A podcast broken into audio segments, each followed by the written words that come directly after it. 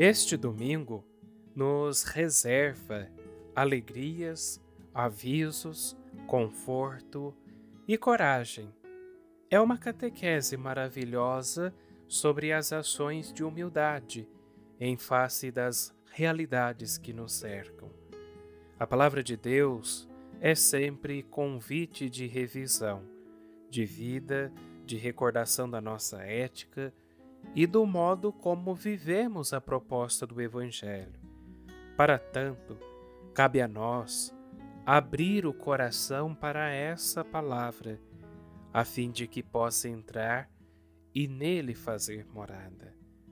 Dessa forma, estaremos atentos aos apelos que o Senhor nos faz de sermos sensíveis aos menos favorecidos e empobrecidos.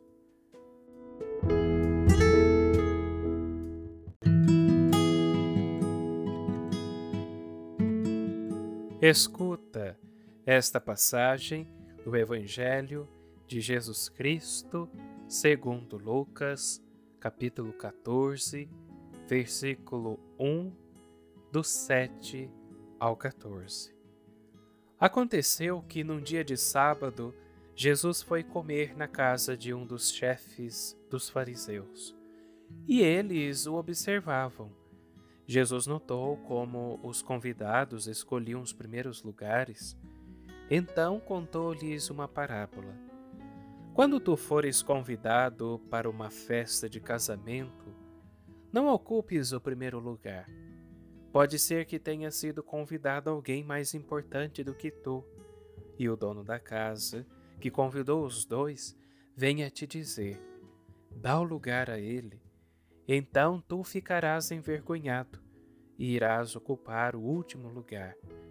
Mas quando tu fores convidado, vai sentar-te no último lugar. Assim, quando chegar quem te convidou, te dirá: Amigo, vem mais para cima e isso vai ser uma honra para ti diante de todos os convidados. Porque quem se eleva será humilhado, e quem se humilha será elevado. E disse também a quem o tinha convidado: Quando tu deres um almoço ou um jantar, não convides teus amigos, nem teus irmãos, nem teus parentes, nem teus vizinhos ricos pois estes poderiam também convidar-te, e isso já seria tua recompensa. Pelo contrário, quando deres uma festa, convida os pobres, os aleijados, os coxos, os cegos. Então tu serás feliz, porque eles não te podem retribuir. Tu receberás a recompensa na ressurreição dos justos.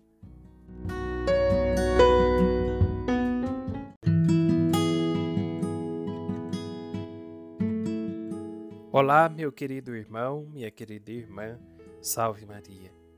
Estamos celebrando neste domingo o vigésimo segundo do tempo comum.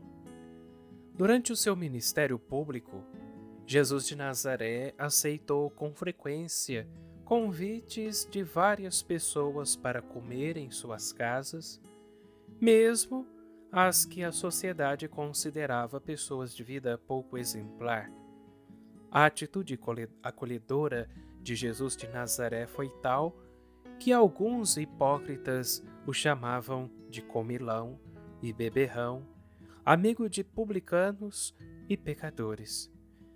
Nesta ocasião, Jesus de Nazaré é recebido na casa de um dos principais fariseus. E o evangelista Lucas, que acabamos de ouvir, escreve que muitos deles o observavam. Mas o que move Jesus de Nazaré é o anseio de salvar a todos, sem se importar com a opinião pública nem com o que poderiam fazer, como diz São Cirilo. Embora o Senhor conhecesse a malícia dos fariseus, aceitava os seus convites para ser útil aos que estavam presentes, com as suas palavras e os seus milagres. Observando, meus irmãos, a partir do Evangelho, que os convidados escolhiam os primeiros lugares. Jesus de Nazaré propôs uma parábola ambientada em um banquete nupcial. Inicialmente, tudo parece um simples conselho humano de etiqueta para ficar bem diante das pessoas. No entanto, a imagem esconde uma mensagem muito mais transcendente sobre a virtude da humildade, que fica condensada na famosa frase paradoxal: Porque que se eleva, ou melhor, porque quem se eleva será humilhado e quem se humilha será elevado. Meus irmãos e minhas irmãs, a tradição da Santa Igreja tem insistido muito no papel fundamental da virtude da humildade, de que Jesus de Nazaré fala na casa do fariseu. Muitos padres da Igreja concordam em definir essa virtude como São Gregório, mãe e mestra de todas as virtudes. Jesus de Nazaré dá a entender ao fariseu que não é fácil encontrar a atitude correta que devemos adotar de acordo com a verdade sobre nós mesmos em cada situação da vida. É fácil pensar que somos melhores do que na realidade somos. Por isso, de, por isso que Jesus de Nazaré sugere que nos consideremos sempre inferiores ao que caberia esperar que nos coloquemos no último lugar.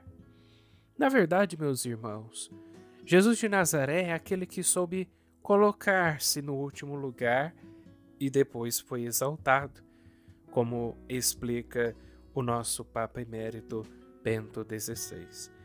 Esta parábola, num significado mais profundo, faz pensar também na posição do homem em relação a Deus. O último lugar pode representar de fato a condição da humanidade, degradada pelo pecado, condição da qual só a encarnação do Filho unigênito a pode elevar. Por isto, meus irmãos, o próprio Cristo ocupou o último lugar no mundo, a cruz. E precisamente com esta humildade radical, nos redimiu e ajuda sem cessar. Jesus de Nazaré, meus irmãos, é aquele que se colocou de verdade no último lugar o lugar do serviço aos outros e da entrega generosa até a cruz. Por isso, depois ele foi exaltado à direita do Pai em certo sentido, o próprio Jesus de Nazaré ouviu o convite da parábola de hoje. Amigo, vem mais para cima. A virtude da humildade é, portanto, uma condição necessária para que Deus possa nos exaltar, porque com passos de humildade é que subimos ao alto dos céus, assim comentava Santo Agostinho. Finalmente, meus irmãos, Jesus de Nazaré sugere ao fariseu que viva a caridade com os outros, o que também é um sinal de humildade.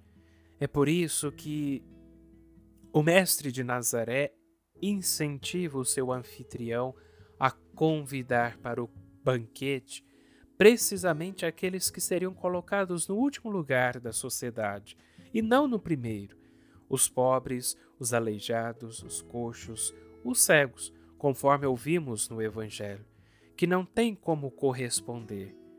Esta atitude generosa, que dá importância e valor aos humildes, é recompensa e exaltada por Deus, que, como Jesus de Nazaré disse, dará a recompensa na ressurreição dos justos. Porque, como explica são João Crisóstomo, se ouvir, se convidares o pobre, terás Deus que nunca esquece como devedor. E então, meus irmãos, também ouviremos o convite do anfitrião. Amigo, vem mais para cima. Queridos irmãos e irmãs, este domingo nos reserva essas alegrias, avisos, conforto e coragem diante de uma maravilhosa catequese sobre a ação da humildade. Virtude esta que a palavra de Deus nos oferece neste dia, neste domingo, e que ela possa transbordar em nosso coração e que possamos recordar a nossa maneira de viver com as pessoas e conosco e conosco mesmo. Proposta esta o evangelho nos traz. Que este evangelho, que esta palavra possa abrir o nosso coração e entrar e fazer a sua morada, para estarmos sempre atentos aos apelos que o Senhor nos faz. Que tenhamos uma santa e abençoada semana e até a nossa próxima meditação aqui em nosso canal.